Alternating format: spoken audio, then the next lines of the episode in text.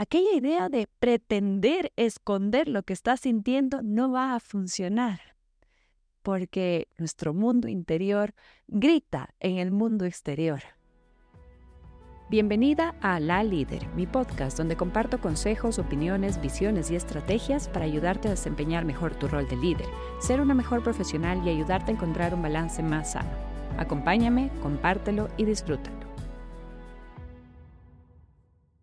¿Qué hacer cuando estás a vísperas o en plena presentación de trabajo y sientes que las emociones te invaden, haciéndote perder completa concentración sobre lo que quieres decir? en realidad aquella idea de pretender esconder lo que estás sintiendo no va a funcionar, porque nuestro mundo interior grita en el mundo exterior. Entonces, en lugar de buscar las formas de cómo esconder lo que estoy sintiendo, lo que yo quiero es que comprendas las emociones que estás teniendo y que puedas manejarlas de tal manera que no afecten la forma como te relacionas, sobre todo cómo estás haciendo las presentaciones, las exposiciones o tu aporte en las reuniones de trabajo. Lo primero y muy importante, que en realidad también se aplica para las conversaciones en tus relaciones personales, es que te concentres en tu audiencia. Así que en lugar de estar pensando en cómo me aprendo de memoria lo que quiero decir, estar concentrada o en realidad estar desconcentrada pensando en cómo te ves, en cómo lo estás diciendo, en si olvidaste alguno de los pasos, te concentres en tu audiencia. ¿Qué es lo que a ellos les gusta escuchar? ¿Qué es lo que ellos quieren saber? ¿Qué gráficos son los que más les interesan? Esto lo puedes hacer quizá incluso teniendo conversaciones antes con las personas que están dentro de tu audiencia para conocer qué información es la que ellos más aprecian. Interactúa con ellos, incluso si se trata de reuniones digitales, más aún. Hazles preguntas directas utilizando sus nombres. Interactúa de tal manera que ellos sepan que esta presentación es para ellos.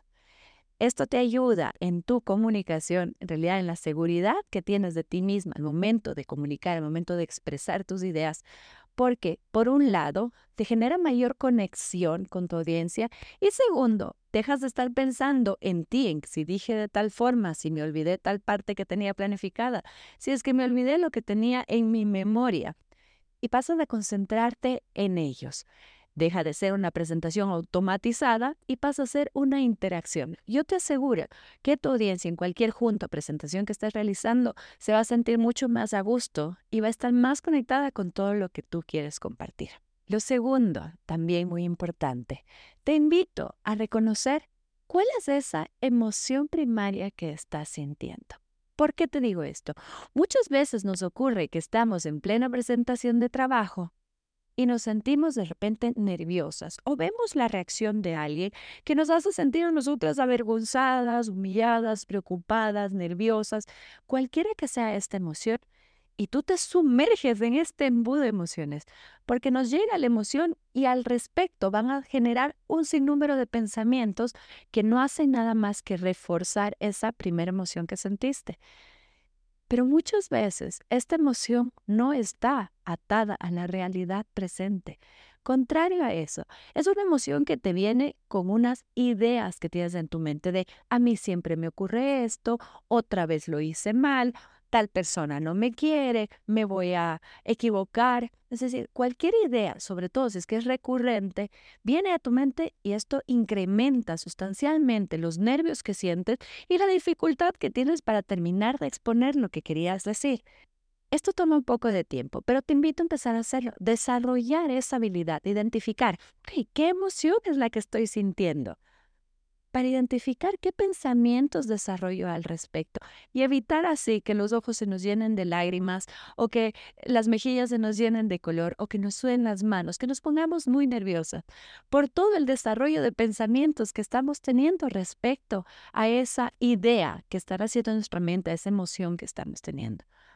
Desarrollar esta habilidad te va a ayudar en todos los aspectos de tu comunicación, porque así no van a ser las emociones pasadas, las inseguridades, las frustraciones o las ansiedades futuras las que manden y dominen tus conversaciones, sino que van a ser las ideas que tú quieres exponer. Y más allá, vas a aprender a reconocer en realidad qué emociones son las que estás sintiendo, por qué las estás sintiendo. Y si es que no son aterrizadas a ese momento, si es que no favorecen ese momento, entonces poder dejarlas de lado. De tal manera que tú aprendas, digo, el desarrollar esta habilidad a utilizar este flujo de emociones como oportunidades de aprendizaje, como oportunidades para conectarte aún mejor con tu audiencia, con el mensaje que estás entregando. Y tercer consejo práctico. Si estás a vísperas de una presentación, de una junta, de, de, una reunión importante, bueno, hay que prepararse y hay que prepararse muy bien. El dicho dice que en la práctica hace al maestro.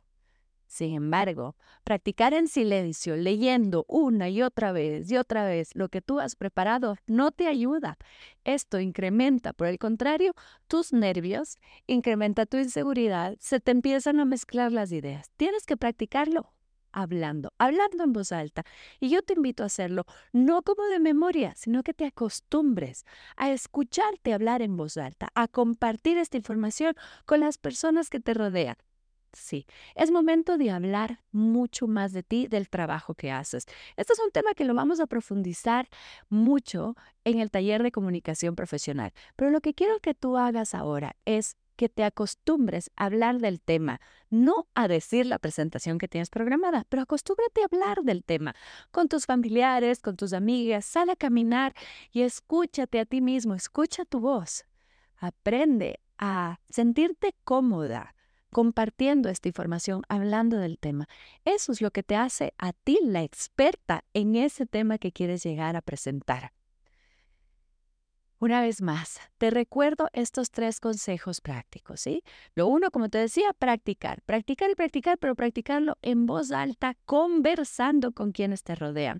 Dos, reconocer cuáles son las emociones, en qué momentos llegan, qué emociones son las que estás teniendo y si es que estas son de la realidad presente de ese momento o si es que en realidad son emociones que tienes por las ideas y pensamientos que tienes en tu mente debido a inseguridades, malas experiencias pasadas o ansiedades o frustraciones. Y lo primero, hacer las presentaciones y entregar la información concentrada en lo que la otra persona, lo que tu audiencia quiere recibir que nada más distraiga de lo que tú estás exponiendo. Conectarte con ellos a través de esa información que sabes que es importante para ellos y atrévete a mencionarlos en estas reuniones. No sé, por ejemplo, ¿no es cierto? E, ¿Es verdad, María, que ustedes utilizan esta información? O mira, José, este cuadro es importante para tu área. De alguna forma, mencionarlos para atraer su atención y que así ellos sepan y se sientan importantes al momento que tú haces esa presentación.